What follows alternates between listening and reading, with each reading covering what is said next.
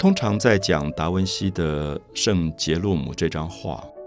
大家有时候都会忽略它。那忽略它的最重要的原因，可能很多人认为这张画根本没有画完，因为它并没有完全用丰富的色彩去上彩。那没有画完的原因有一个很重要的可能，是因为教会后来不耐烦。为什么不耐烦？因为达文西就开始研究一个老人的肩膀、脖子以后，他就开始去解剖尸体了。我们知道，今天解剖大体这样的工作，基本上是医生在做，画家基本上不太做。画家就是用他的视觉直接去观察一个模特儿的动作就好了。可是达文西觉得那是不够的，所以我觉得我特别想提供给很多朋友比较重要的资料是说，在达文西的大西洋手稿里。有好几张手稿是表现他在画圣杰洛姆之前，他怎么去做这个草图。你会在一张小小的纸片里看到他重复的画一个男人肩膀的这个部分，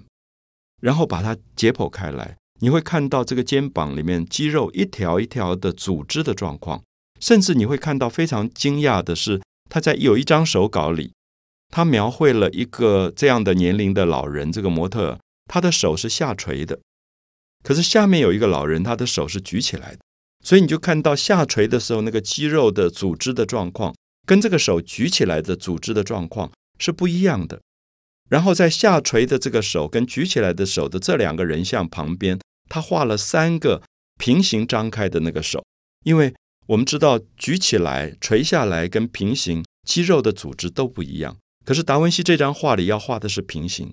所以最后他就重复画了三次。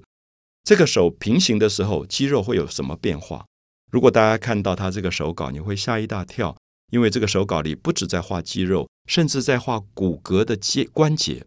连骨骼的关节还有那个筋拉出来的筋全部画出来。而这样的手稿里密密麻麻的文字，说明达文西对人体的这个局部已经做了最完整的理解。可是我们刚刚提到说，一个画家接了一个案子。应该很快就画完，就交给教会。可是他就开始去搞他的解剖了。他一解剖开下去以后，他就发现这是一个伟大的科学，因为可能不是一天两天就做得完的。你必须先了解皮肤，皮肤底下还有肌肉，肌肉底下还有血管，血管底下还有筋，筋底下还有骨骼，一层一层解剖进去以后，这个工作可能一拉拉一两年都没有画完。所以最后教会就不耐烦，觉得你这个画家到底怎么回事，就不让他画了，然后就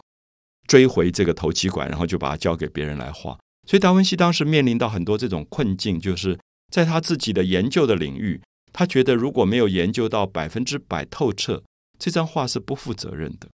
可是，一般的业主都没有要求这么严，他们会觉得你干嘛这么认真？我只要把那个画画出来，大家知道是杰洛姆，挂在教堂里。然后有人会跪在底下祈祷就好了。可是达文西已经觉得美应该建立在最完善的科学的基础上，没有一个非常精密的科学的基础，美是无从依据的，等于没有基础了。所以，我想这个我们叫做解剖学的学科，在达文西开始了一个完全不同的对画家的要求。所以我们知道，在很长一段时间，西方或者东方。解剖学都变成了非常重要的一个必修课程，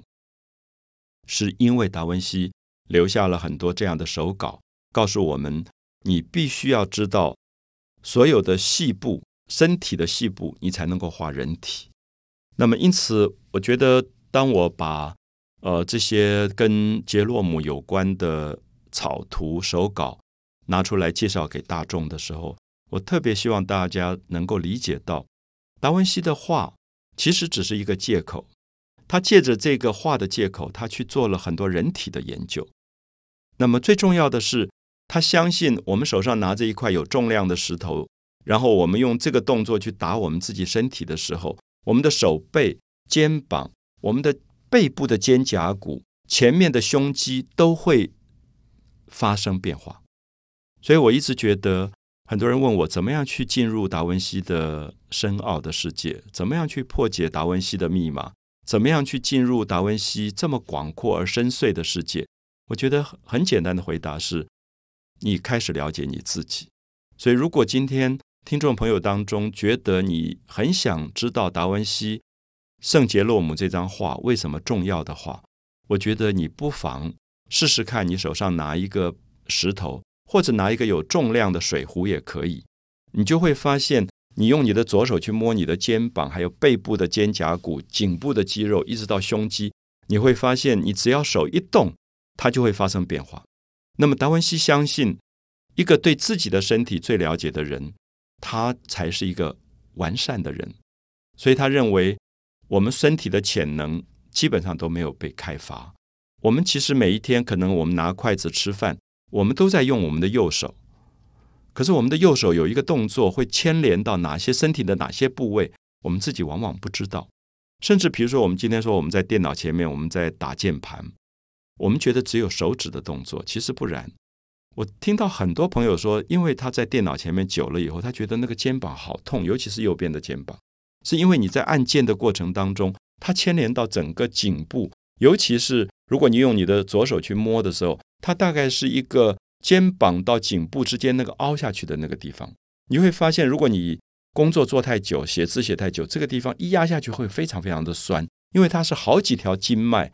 所牵连的地方，所以比如说在中医的系统里面。他们常常认为这种地方就是叫做穴道，所以这个肩颈穴这个穴道大概是我们很容易酸痛的地方，因为它牵连到我们身体的前面、后面、左边跟右边，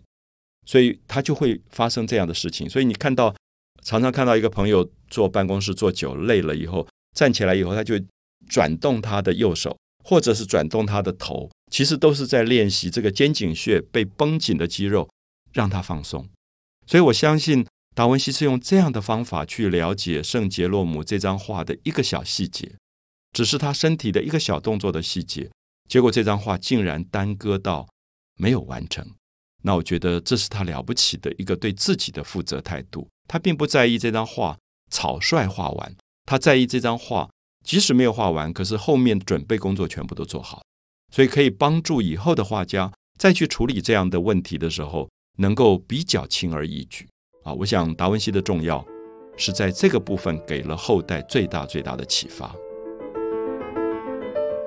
美的沉思，我是蒋勋。